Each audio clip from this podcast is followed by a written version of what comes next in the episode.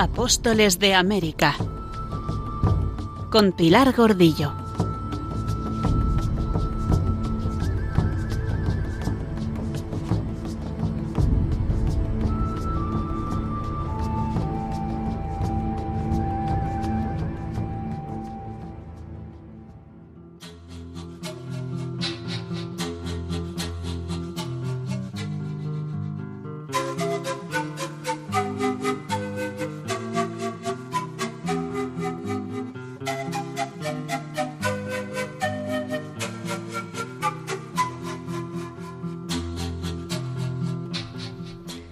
Resulta casi imposible sintetizar todo lo que de bello y cierto se ha escrito sobre el empeño y la credulidad de la reina Isabel sobre el descubrimiento de las islas y tierra firme de lo que luego se llamaría América.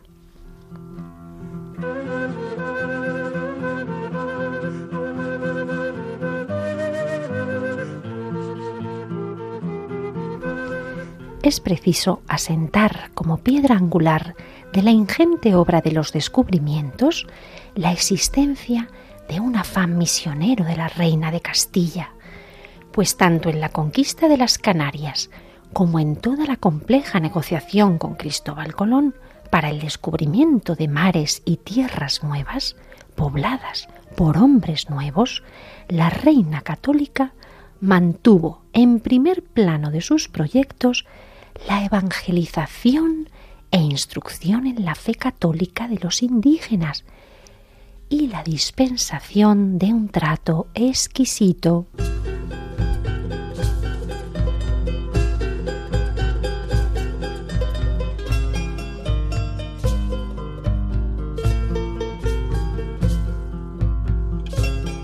El propio Colón acertó a encandilar el fervor religioso de la reina, asegurando que en aquellas tierras lejanas existían hombres que no tenían noticia de Cristo. Con este propósito informó las capitulaciones de Santa Fe.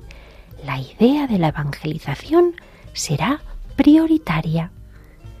El regalo que Dios le hizo al poner en sus manos un mundo nuevo y la santa sede que se lo confió fue para el ánimo de Isabel un encargo excelente, una inmensa responsabilidad asumida con valentía.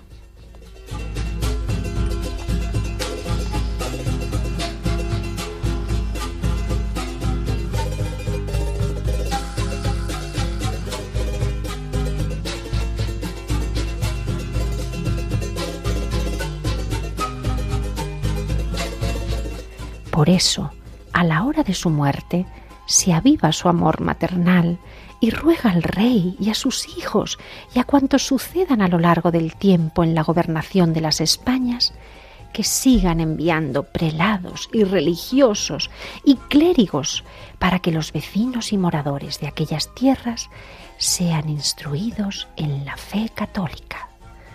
Desde este momento, la reina de Castilla es la primera misionera de América y la reina de la hispanidad.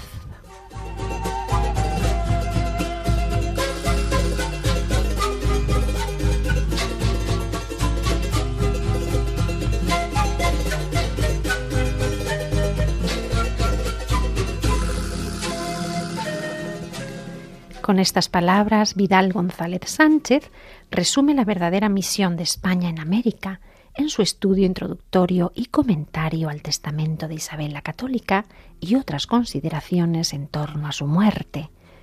Una obra maravillosa, imprescindible, publicada por el Instituto de Historia Eclesiástica Isabel la Católica del Arzobispado de Valladolid y que seguiremos fielmente al hablar de estos últimos meses de vida de la reina, de su testamento y de su muerte.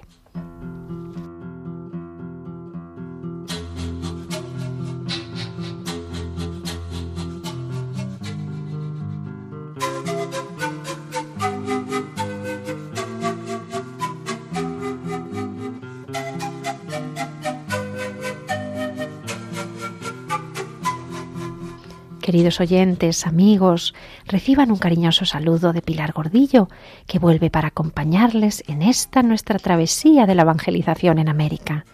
Y con este precioso sonido andino de la flauta de Fernando Ureña, en esta pieza titulada Viento y Madera, que veníamos recorriendo el año 1503, junto a Colón en su cuarto viaje, en el que había llegado de nuevo al continente y había recorrido las costas de Guatemala, Honduras y Panamá.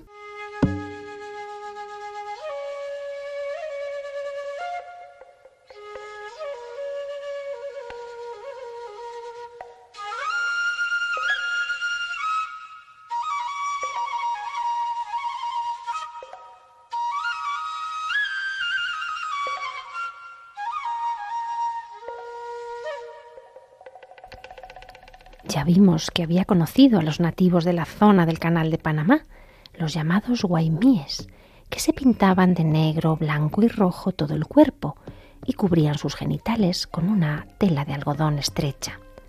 Estuvo durante solo diez días comerciando y comprándoles sus grandes medallas de oro y también unas piezas de oro en forma de águila. El hecho de que los indígenas de tierra firme allá por Panamá portaran en el pecho grandes medallas hechas de oro puro y no de guanina como en las islas, que es una aleación de cobre y oro, convenció a Colón de que había llegado a Zipangu, a la China. Les compró estos discos de oro por tres cascabeles de halcón y los más pesados por más cascabeles. Creía que ese canal le iba a llevar al paso final hacia China, pero terminó en otra laguna que llamó Alburema, hoy conocida como Chiriquí.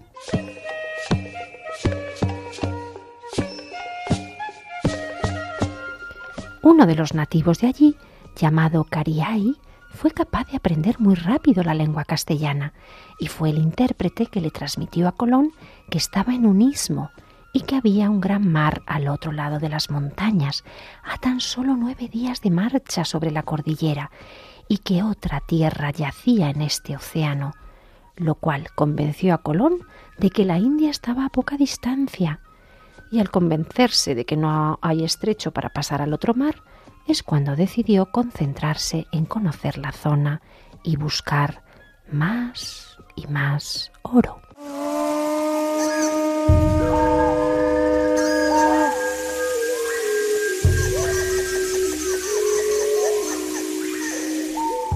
Supo que era Veragua, donde se juntaba todo el oro y se hacían los adornos, y en su búsqueda estuvo adentrándose por el río Belén, en medio de una tormenta que desbordó el río y los obligó a abandonar la expedición y volver a los barcos. En febrero de 1503 pudieron recorrer río arriba y con ayuda de los hombres del cacique Quibián, como guías llegaron a la zona donde los indígenas, los otros indígenas, obtenían su oro. Ya vimos cómo les llevaron a ver las minas de los pueblos enemigos. En su día, los españoles pudieron recolectar oro sin herramientas, usando sus cuchillos. Tan contentos estaban y Colón tan complacido de haber encontrado una buena mina de oro, que decidió construir allí un asentamiento y regresar a España en busca de refuerzos.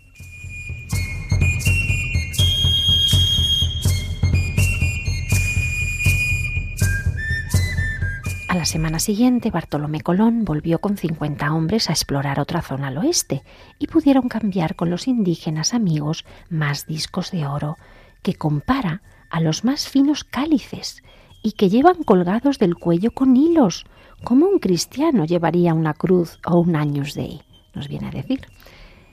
Así que el primer intento de colonizar y guarnecer Panamá y tierra firme, construyendo ese asentamiento de Santa María de Belén en una pequeña colina, justo a la orilla oeste del río, con doce chozas de madera, con techos de paja, terminó el 16 de abril de 1503.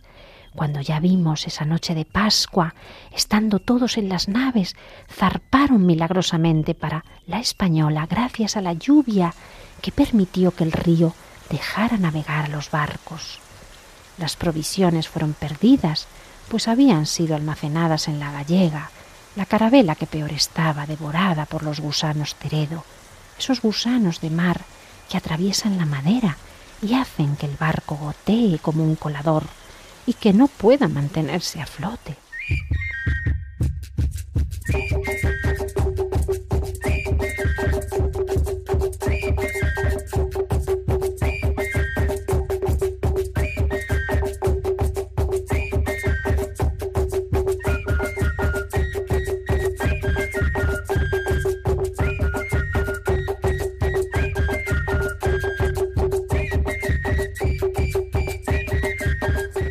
Diego Méndez había sido la pieza clave en la salvación de los españoles cuando averiguó que el Quibián, el cacique, se disponía a atacar y le había transmitido a Colón sus sospechas. Méndez, Diego Méndez, había aprendido algo de la lengua guaymí y fue capaz de adentrarse en la selva en una pequeña barca y descubrir que había mil guerreros acampados, ululando y aullando. Los vigiló y averiguó que en dos días iban a atacarles.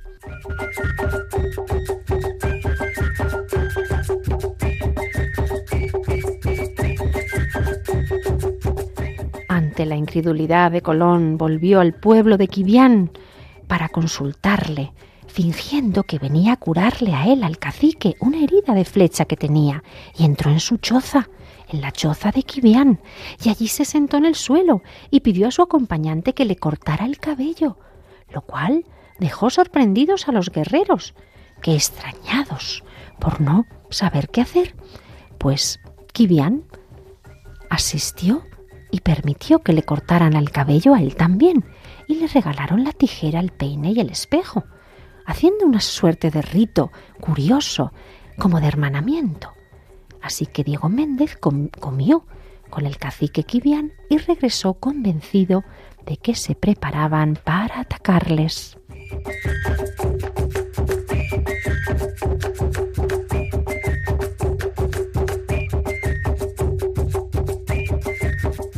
Méndez y Colón acordaron entonces un plan para tomar como rehenes a Quibián y a su familia y otros caciques de paso, y con una fuerza de ochenta hombres remaron hasta el pueblo de estos indígenas y se ocultaron en la selva.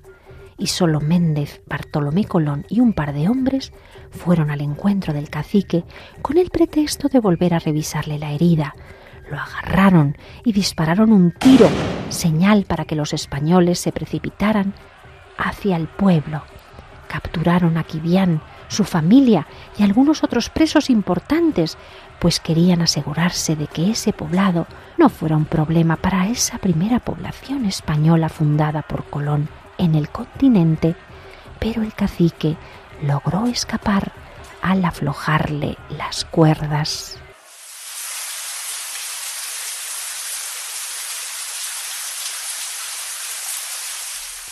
Y como comenzó a llover nuevamente, los barcos volvieron a moverse y pudieron navegar y se prepararon para salir. Bartolomé Colón con Diego Méndez como lugarteniente y setenta hombres se quedarían en Belén para sostenerla hasta el regreso de Colón. Pero el 6 de abril, con solo veinte guardias en Belén, Quibián atacó el poblado, con más de trescientos guerreros, disparando flechas, dardos, lanzas. Pudieron matar a uno, herir a varios hombres, incluido el adelantado Bartolomé Colón, pero fueron detenidos por la feroz lucha de los españoles y el perro lobo que estaba en el fuerte. En este momento el capitán de la nao, Diego Tristán, había bajado a tierra para conseguir una última provisión de agua. Después de tres horas la batalla había terminado pero al pasar Tristán por el río cerca de donde se escondían algunos de los nativos, fue atacado y muerto. Y también fueron muertos sus compañeros, a excepción de uno que saltó al agua y se alejó nadando. Por eso decidieron sacar a todos los hombres de Belén y abandonar el asentamiento.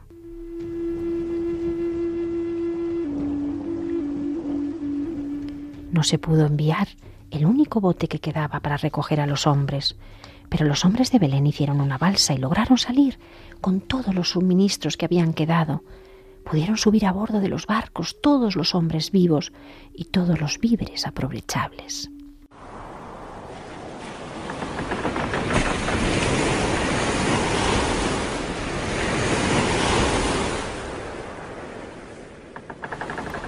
Y ya en alta mar, el viaje hacia el este fue extenuante, como vimos, habiendo abandonado la Vizcaína o Vizcaína así llamada en Portobelo, con otros barcos en pésimas condiciones para navegar y a base de achicar continuamente con bombas y teteras para evitar que se inundaran por completo.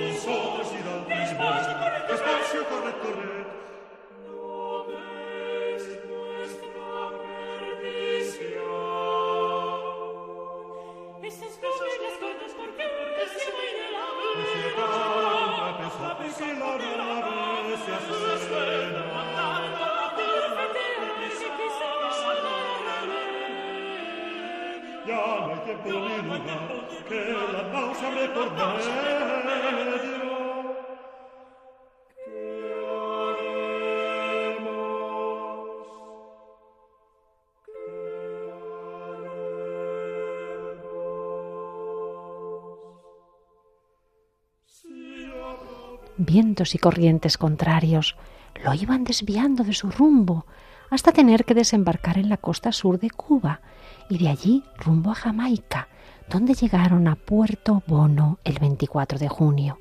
Y muy cerca, al este, en otro puerto al que había llamado en su segundo viaje Santa Gloria, allí hizo encallar las dos desgastadas embarcaciones y las apuntaló como vimos para que no pudieran moverse.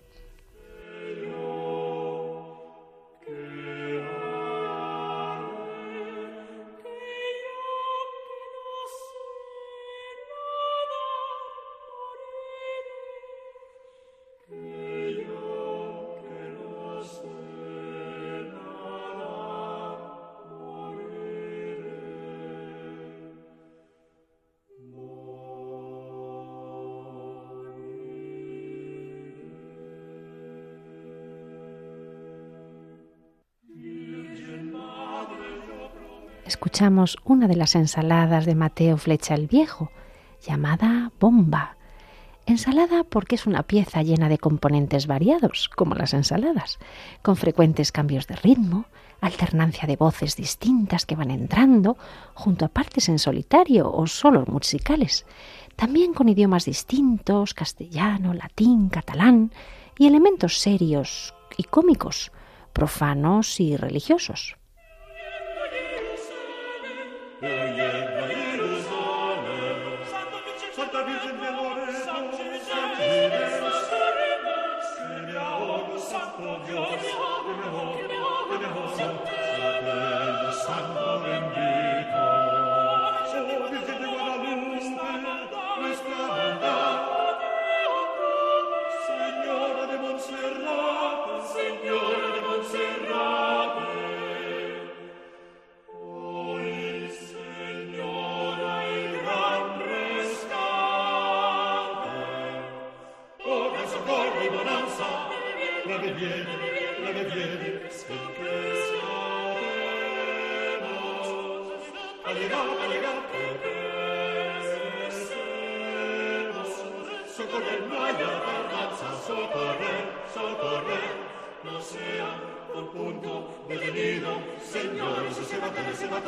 Y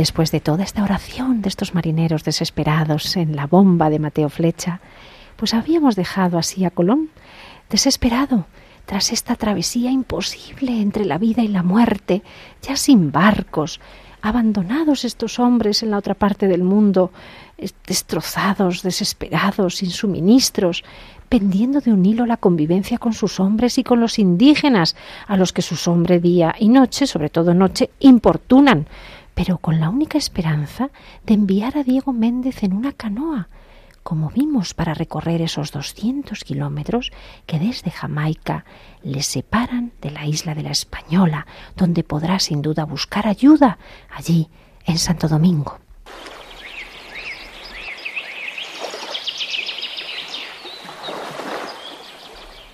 Qué importante Diego Méndez de Segura, ese escribano que había aparecido en la lista de los embarcados en el cuarto viaje como escudero en la, barca, en la nao Santiago de Palos y criado del almirante, el que había salvado a los españoles cuando intentaban fundar Santa María de Belén, ahora era de nuevo la salvación de todos. Con un par de hombres caminó a los pueblos nativos, se hizo amigo de la gente y les compró comida y pudo comprar por trueque una gran piragua que usó él mismo para explorar la isla. Esperaron en Jamaica durante varios meses con la esperanza de ver pasar un barco, pero esto nunca sucedió, porque estaban en un área donde no había exploración. Expediciones anteriores en esa zona pues habían determinado que allí no había oro y por tanto no era un lugar interesante.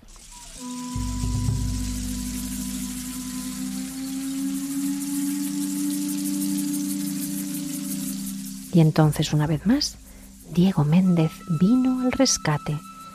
Se ofreció para tomar su piragua con diez remeros nativos y otro español, para remar a través de ese mar desde Jamaica hasta la Española. Acordaron enviar dos piraguas, porque en caso de que una no lo lograra, pues la otra podría hacerlo. Desde allí, desde la bahía de Santana, a la isla de la Española.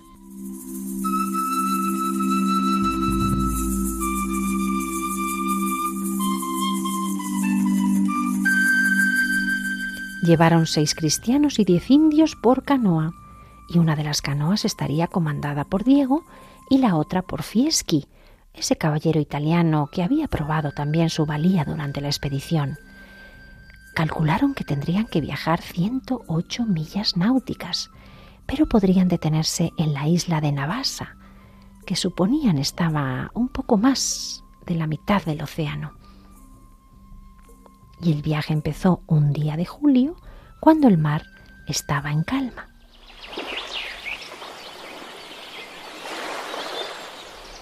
Es en ese momento cuando Colón le entrega una carta dirigida a los reyes católicos, fechada el 7 de julio de 1503, que será conocida como Lettera Rarísima, en esa traducción que se hace posteriormente al italiano, quizá porque algunos se espantan al ver cómo entrelaza don Cristóbal, que es muy propio en él, esos hechos, las tempestades, los naufragios, los combates y las mil dificultades, algunos que hemos venido leyendo, conociendo, con esa visión mística y religiosa que siempre suele tener en todos los acontecimientos. Por cierto, la copia en castellano de esta carta se encuentra en la Biblioteca Universitaria de Salamanca, con el título Carta que escribió Colón, virrey y almirante de las Indias, a los cristianísimos y muy poderosos rey y reina de España, nuestros señores, en que les notifica cuanto le ha ocurrido en su viaje y las tierras, provincias, ciudades, ríos y otras cosas maravillosas, y donde hay minas de oro en mucha cantidad y otras cosas de gran riqueza y valor.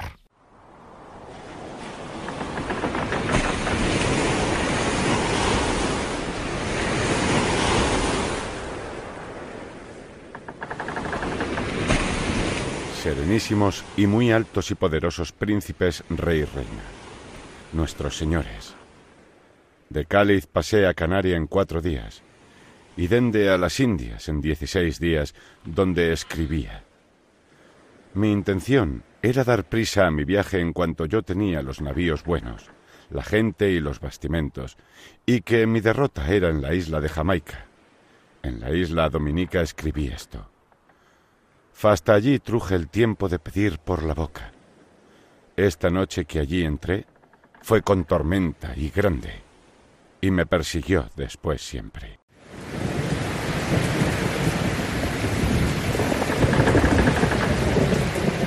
El resumen y testimonio en primera persona del viaje imposible, de los milagros obrados, del resurgir de sus cenizas una y otra vez, daría para una película de aventuras y desesperadas hazañas.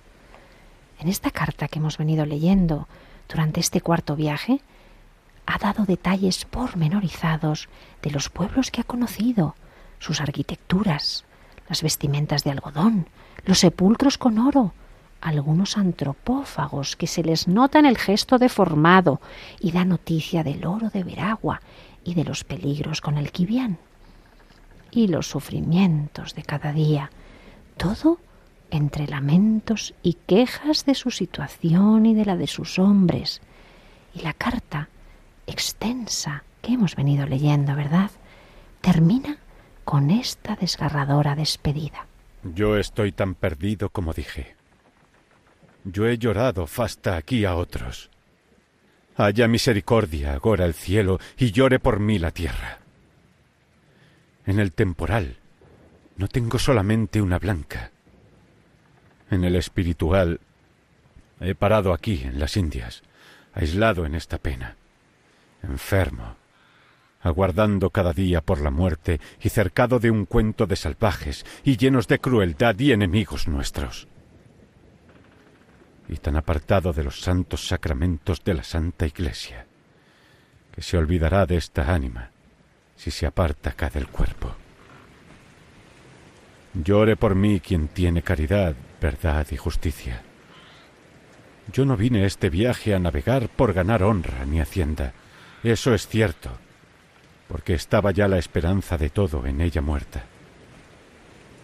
Yo vine a vuestra Alteza con sana intención y buen celo, y no miento. Suplico humildemente a vuestra Alteza que si a Dios place de me sacar de aquí, que haya por bien mi ida a Roma y otras romerías, cuya vida y alto estado la Santa Trinidad guarde y acreciente. Fecha en las Indias, en la isla de Jamaica, a 7 de julio de mil quinientos y tres años. No puede ser más cruda su situación, y así lo expresa con una desgarrada sinceridad no ha ganado fortuna, no tiene una blanca, una sola moneda.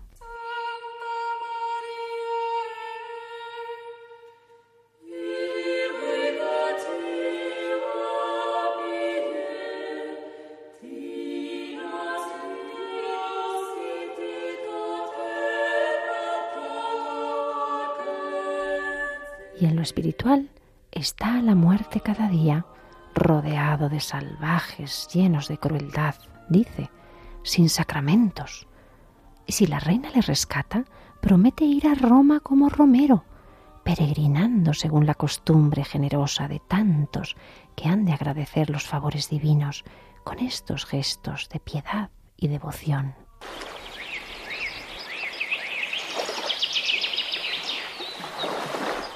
Así que volvemos al viaje en canoa de Diego Méndez, Amaneció ese día en calma y Méndez, con provisiones para tres días, cogió la carta de Colón bien guardada en ese tubo de metal impermeable, todo el oro disponible para pagar los barcos con los que había de volver a rescatarlos, y se hizo a la mar para cruzar esas cuarenta leguas de mar en tan solo cinco días.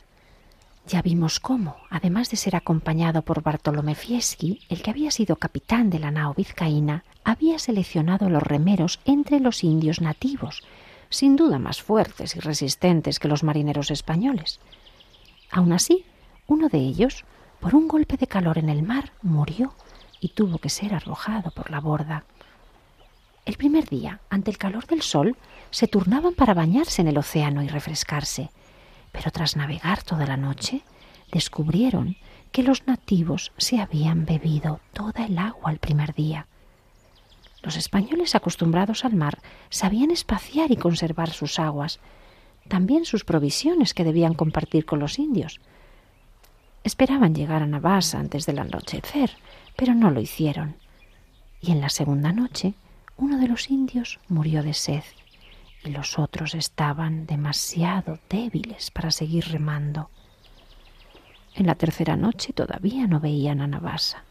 A la luz de la luna pudieron ver las montañas de la isla y a la mañana siguiente, el cuarto día después de salir de Jamaica, desembarcaron en esa isla de Navasa y encontraron agua atrapada en las rocas. Y algunos de los nativos bebieron tanto, tan rápido, que murieron. Recolectaron mariscos, encendieron un fuego, lo cocinaron y comieron bien esa noche.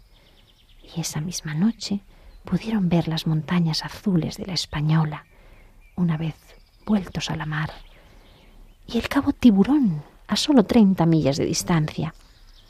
Partieron esa misma noche y llegaron exhaustos antes de la mañana.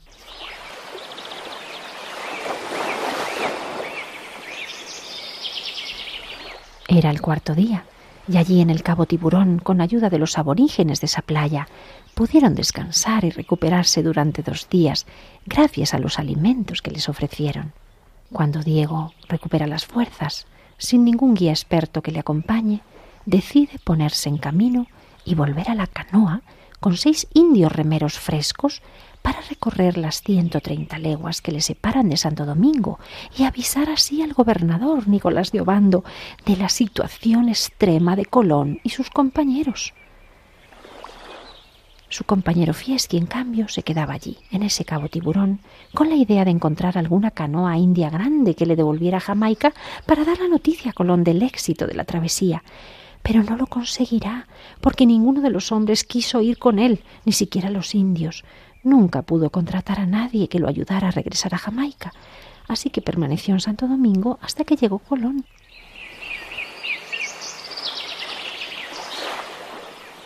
Pero en cambio Méndez, volviendo a su canoa, conseguirá llegar al puerto de Azúa, el mismo lugar donde se habían refugiado de ese huracán hacía más de un año, y allí va a enterarse de que el gobernador Obando se encuentra en el interior, en la provincia de Saragua, pacificando a los naturales, por decirlo, esto de pacificando, claro, por decirlo con un eufemismo muy fino, y a de paso, claro, buscando oro.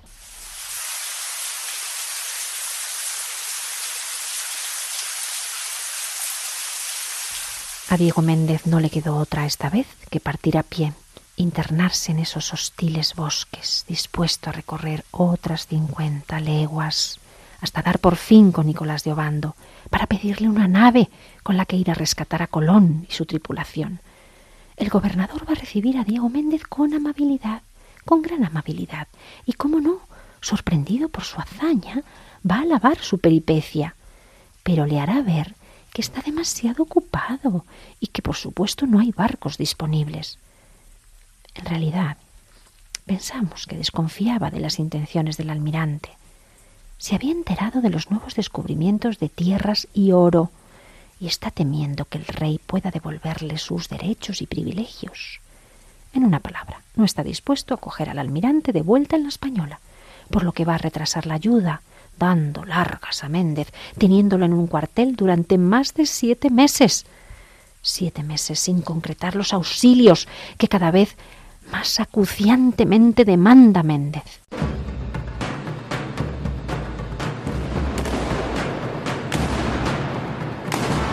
Mientras, él estará ocupado en plena campaña de conquista y pacificación de focos indígenas en la isla, sofocando las rebeliones con gran derramamiento de sangre y crueldad. Ya vimos a Obando fundando ciudades, sí, pero para ello tenía que pacificar grandes territorios, provincias enteras que se iban plegando a su gobierno y, como no, al cobro de impuestos.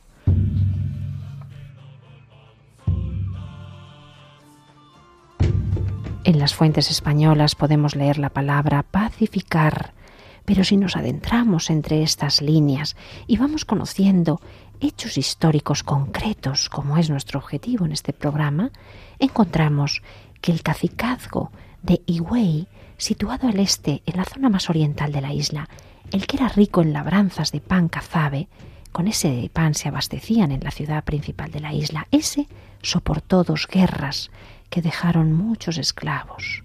Y desde abril de 1502, coincidiendo con la llegada a la española del nuevo gobernador Obando, y durante todo el año 1503, habrá guerra.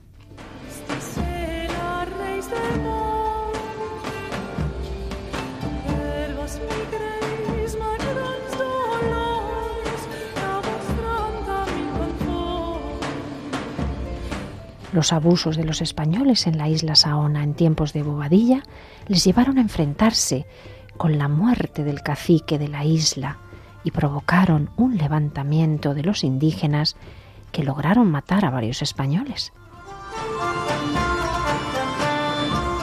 Obando continuó esta guerra nombrando a Juan de Esquivel como capitán general de la tropa española, quien apresó con mucha crueldad a la cacique anciana y Guanamá, que era la que instigaba el enfrentamiento, y la mandó a ahorcar por rebelión.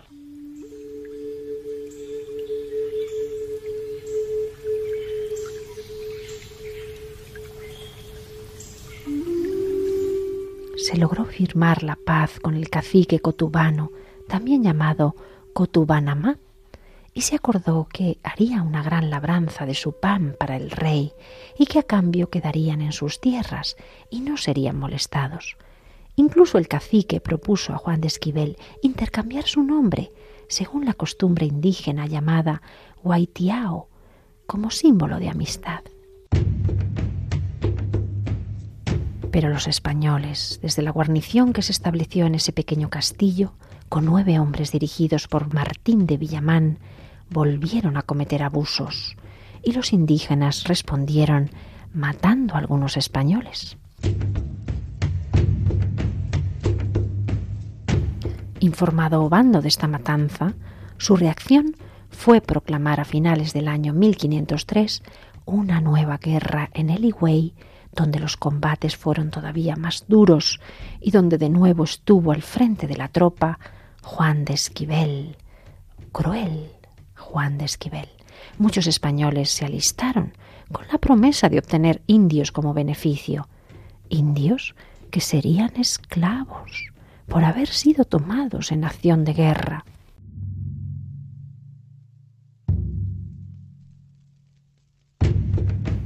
Así que en medio de estas guerras estaba Obando cuando apareció Méndez pidiendo auxilio para Colón. Nada menos apetecible que ayudar al almirante a acercarse a la española de nuevo. Así que podemos entender por qué fue dando largas y desde agosto de 1503 Méndez estará esperando hasta marzo de 1504 para que se le permita dirigirse a pie hacia la ciudad de Santo Domingo. Y allí tendrá que esperar dos meses más para que lleguen nuevos barcos de España, porque Obando no está dispuesto a prescindir del único barco que hay en el puerto, así que no permite que lo contrate. Podrá contratar o fletar con el oro que traía de Veragua los tres barcos que van a llegar de España, dos para enviarlos a rescatar a Colón y el tercero, a Colón y sus hombres, claro, y el tercero para regresar a España y poder entregar al rey y a la reina las cartas que Colón escribió sobre la expedición, esa letra rarísima, y también entregarles el 20% del oro recolectado para cumplir escrupulosamente con el llamado impuesto del quinto real.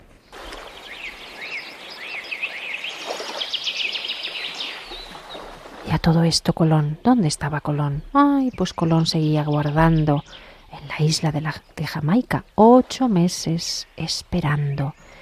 Y al cabo de tanto tiempo el comendador Obando, que sabía esa apurada situación del almirante, pudo enviar a Diego Escobar uno de los partidarios del insurrecto Roldán, condenado a muerte por Colón en Santo Domingo, para que le entregara la carta prometiendo el socorro, excusándose de la dilación en enviarle ayuda.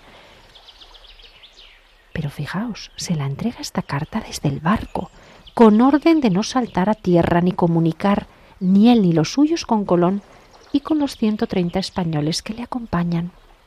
No se acaba de fiar de Colón y sus hombres.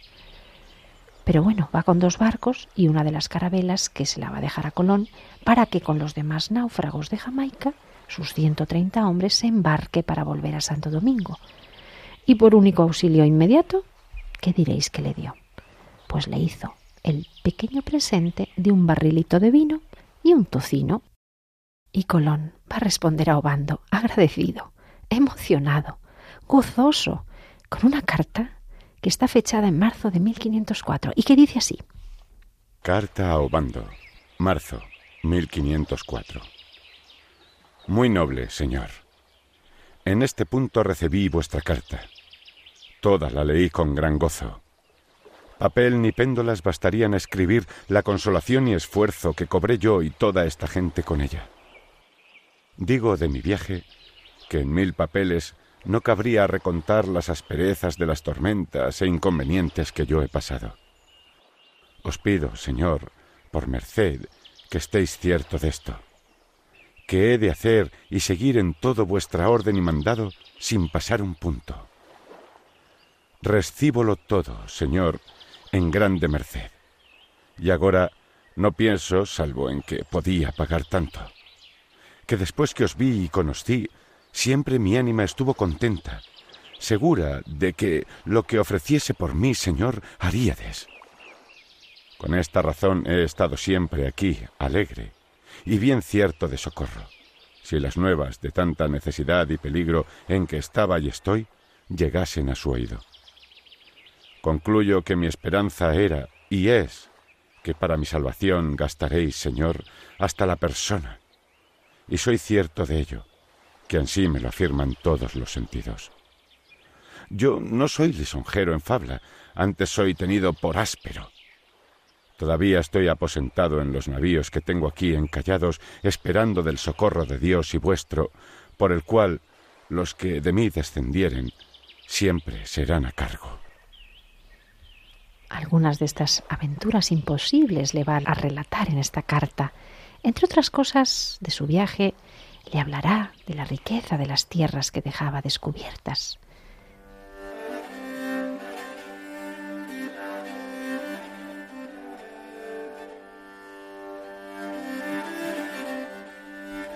Y ya estamos en marzo de 1504, en plena Semana Santa. ¿Y la reina cómo estará viviendo esta Semana Santa?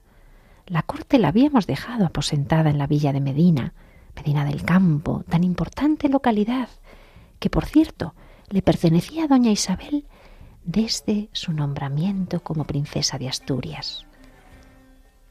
Se le había entregado como legítima heredera en señorío para su digna sustentación, para su mantenimiento junto con las ciudades de Ávila, Escalona, Alcaraz, Molina y Úbeda.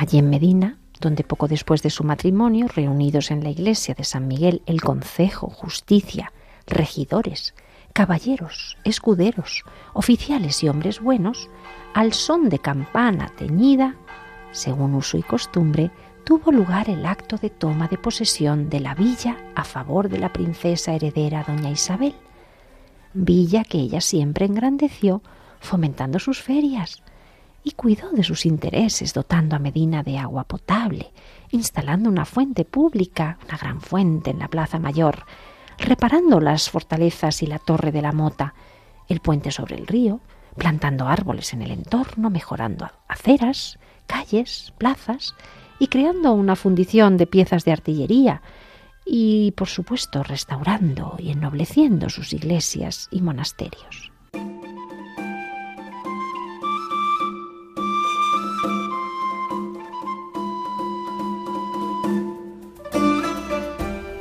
Porque ya vimos cómo Medina del Campo era la villa de las ferias.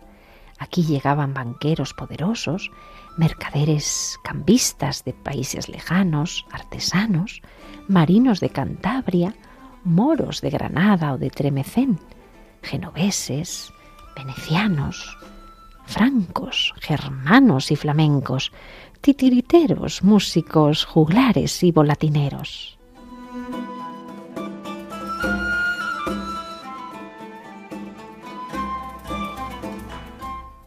Varias veces compró la reina en la feria de Medina, en ese su gran mercado, tapices, pinturas, lienzos y tapicería. Se vendían preciosos corceles andaluces que ya desde infanta a Isabel entusiasmaban para darse al placer de la caza que había heredado de su padre, placer que ya casada compartía con su esposo Fernando.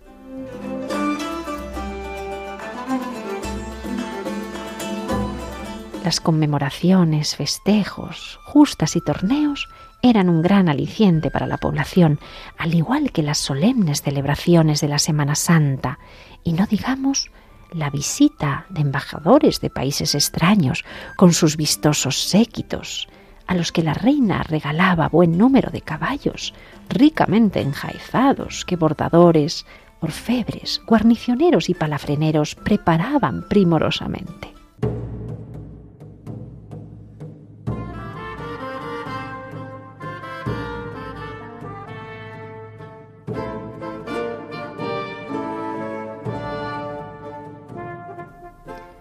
Ya vimos cómo la reina, a pesar de estar aquejada de fiebres muy altas, había tenido que ponerse en camino antes de mejorar, porque su hija Juana, retenida en el castillo de la Mota, no atendía a razones.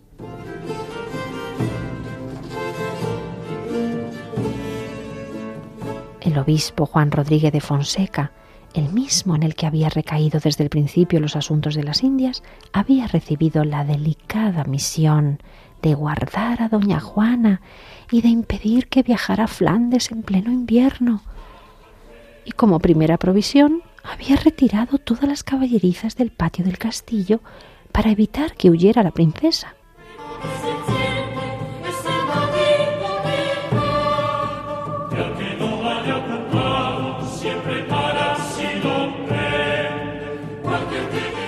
Es cuando se produjo ese triste suceso ha contribuido a acuñar para la princesa y luego reina doña Juana el desafortunado sobrenombre de loca.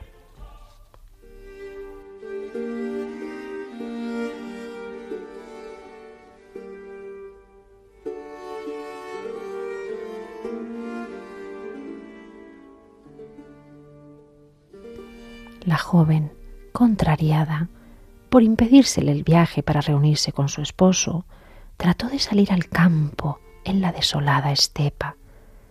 Era de noche y estaba vestida con ropa de dormir, cubierta tan solo por un ligero manto.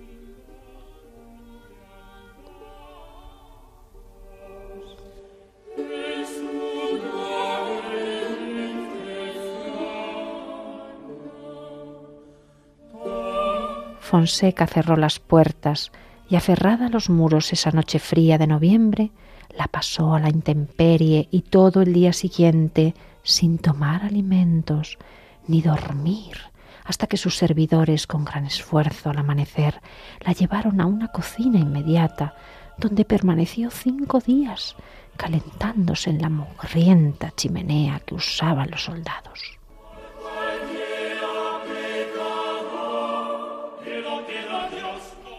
Isabel, su madre, tuvo entonces que emprender prematuramente el viaje. Yo vine aquí con más trabajo y prisa que haciendo mayores jornadas de las que para mi salud convenía. Y aunque le envié decir que yo venía a posar con ella, rogándole que se volviera a su aposentamiento, ni quiso volver ni dar lugar que le aderezasen el aposentamiento hasta que vine yo y la metí. Y entonces me habló tan reciamente de palabras de tanto desacatamiento y tan fuera de lo que una hija debe decir a su madre, que si ya no hubiera la disposición en que ella estaba, yo no se la sufriera de ninguna manera.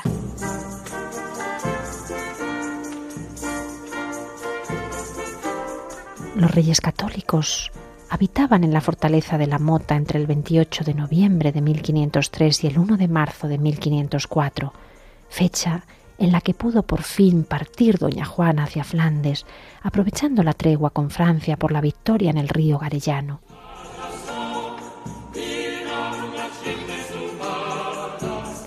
Durante esos meses, las casas reales, sus palacios de la Plaza Mayor, también llamado Palacio del Potrillo, estuvieron en obras para adaptar las estancias a la última voluntad de la reina, donde gozaría de mayor comodidad. Por eso se daban órdenes y encargos para las obras, y de mano del carpintero de Lomudéjar, un moro converso llamado Jerónimo de Palacios, se intervenía en la sala grande de los artesones, en la cuadra real y en la amplia escalera que había detrás de ella, a cuyas espaldas estaban las habitaciones de la reina, y a toda prisa se ejecutaban las obras, abriendo ventanas para que llegara el aire fresco de las vecinas huertas y jardines.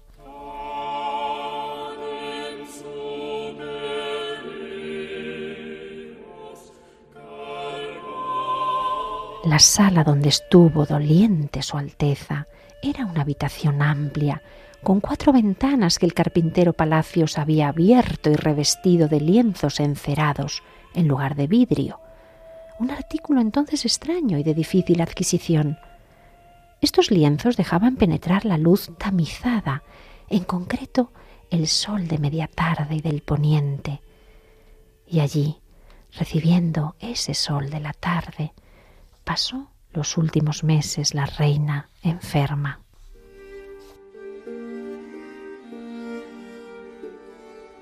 La puerta de acceso se abría al corredor interior que daba al cuarto patio, conocido como el corredor de la huerta, que acababa en una torre emplazada en la misma huerta, todo ello sobre el ala de las cocinas, junto a la casa del hortelano.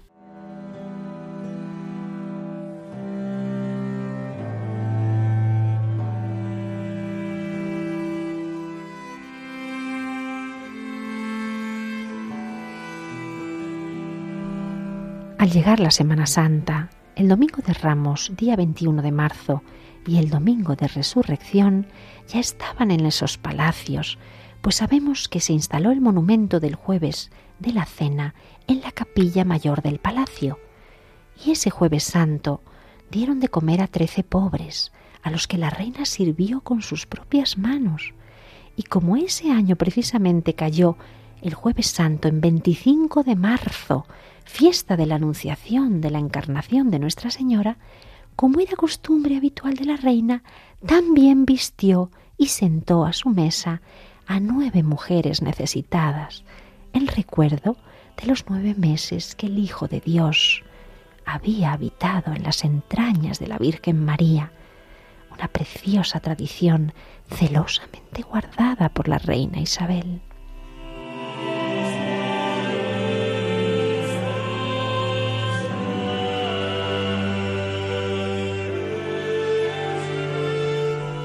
Y dejamos a la reina Isabel celebrando la última Semana Santa de su vida, uniéndose en plena enfermedad al sacrificio y pasión de Cristo, sintiéndose sin duda consolada, sostenida, triturada por el dolor, pero siendo víctima ofrecida por el amor a Cristo, a su familia, sus hijas cada vez más débiles y en peligro, a sus súbditos cada vez más expuestos a los abusos en las Indias y en definitiva a todo su reino que tanto ama y por el que ha vivido todos los desvelos imaginables.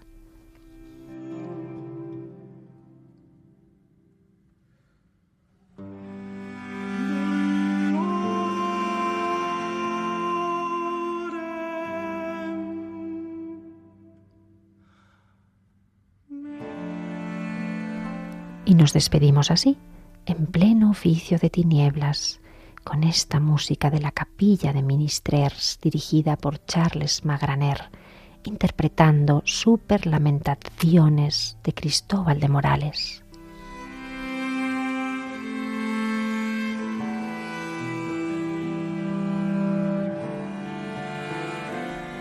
Cae la noche como plomo en la estepa castellana en el frío de marzo. También declina la vida de Isabel y también el frío anida en el corazón de nuestra reina, que siente hielo, abandono, fracaso, lo mismo que su Señor, lo mismo que Cristo el que sirve y que se dispone a morir y a permanecer tres días en el sepulcro.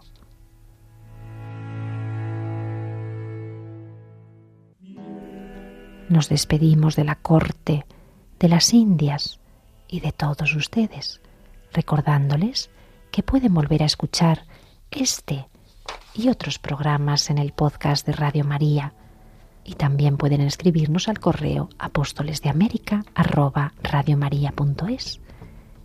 Y les decimos adiós, esperando volver a encontrarles en una próxima cita con la historia, con los acontecimientos tal y como fueron, con estos primeros y difíciles pasos de nuestros apóstoles de América.